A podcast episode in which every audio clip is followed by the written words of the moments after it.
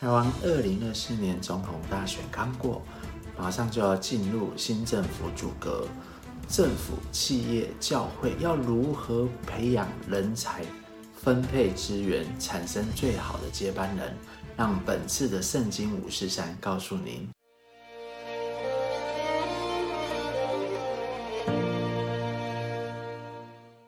今天我们将透过。德国总理梅克尔的生平以及民宿记的领袖传承的故事，一同思索信仰如何影响领导。首先回顾梅克尔的生平，她是欧洲最具影响力的女性之一，执政风格稳健。她以基督教价值观为根基，公开表示对圣经的信仰。他的领导风格呢，也反映了公义和尊重。他在政治舞台上脱颖而出。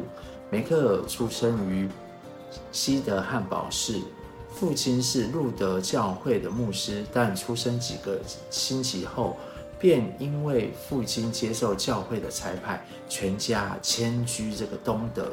成长跟求学阶段都是在铁幕之下的东德。这段在铁幕下成长的经历，塑造了他的价值观。后来在科学领域担任物理家、物理学家，并在东柏林科学院工作。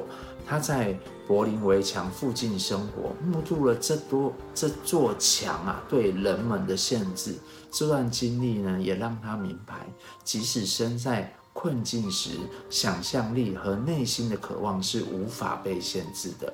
所以，当柏林围墙在一八一九八九年倒塌时，他的家乡重新连结，也激励他放下科学家。转而崇向政治。那现在我们也来转向《民数记》的第二十六与二十七章。圣经这卷书啊，在三千多年前显象。当时啊，犹太人出到埃及，预备进入迦南地。我们来看本次呢，有三个重点：一，劳我死去，主才能用。其中记载了第二次的以色列人口普查，在这里啊。上帝不仅计算人数，旧的一代呢是从埃及出来的，常常抱怨；新的一代是从旷野生活了四十年，愿意调整自己。就像基督徒的生命，也是要经历劳我死去，新的生命呢才会越来越大，才能为主所用。就像梅克尔，他是一个倾听大师，谈话时啊。他会让别人说百分之八十，自己只说百分之二十，给别人一种我想倾听你说的话的感觉。但即便如此，他的内心呢，在分析一切的资讯之后，很快就会抓到重点来做出判断。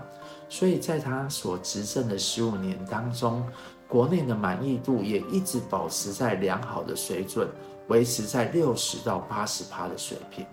二、善用资源，公平分配。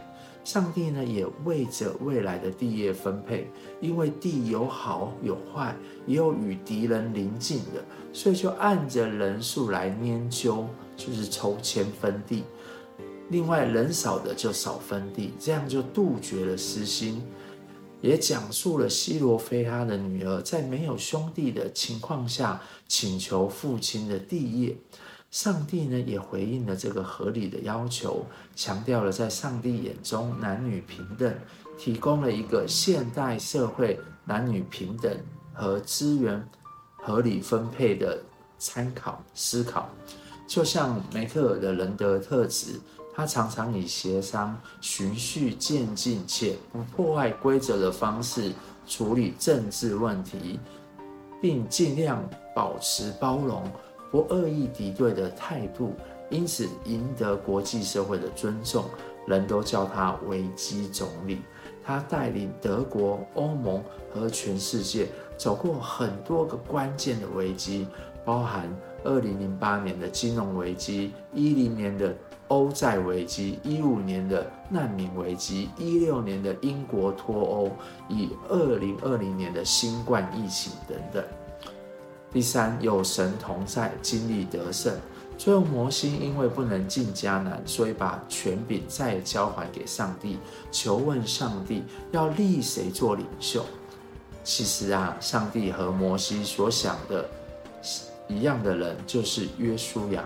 他是摩西的助手，他经常带兵作战，而且是打赢。他是有信心的探子之一，他爱慕上帝，不离开圣所。最后，他是心中有圣灵的。虽然当时还有迦勒，但以全会众来说，约书亚是合适的。所以，摩西当着会众将权柄给约书亚，并且将你的尊荣给他几分。使得约书亚得到一个公开的认可，让以色列全会众都听从他。每个说：“圣经是我影响我最深的一本书。我是福音派教会的一员。我相信上帝，信仰是我生命中随时的帮助。身为基督徒，应该勇于和他人分享我们的信仰。信仰是建构这个世界最重要、最重要的根基。”梅克尔立足于圣经的价值观，是基督徒的学习榜样。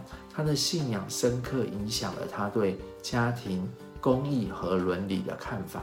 他以一位女性领袖的身份，展现了现在政治中信仰和领导的和谐。综合以上三个重点，我们可以看见领导和信仰之间的共通点。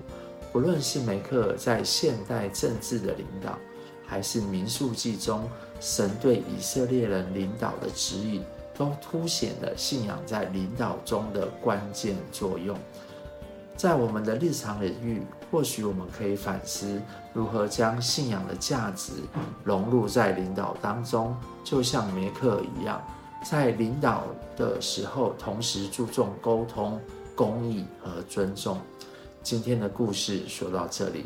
我们一起来领受从天上来的祝福，亲爱的天父爸爸，谢谢你透过前德国总理梅克尔，让我知道你如何预备他的牧师父亲，使他从小在信仰上成为一个敬畏你的人，培育他成为一个合上帝所用的人，来帮助社会。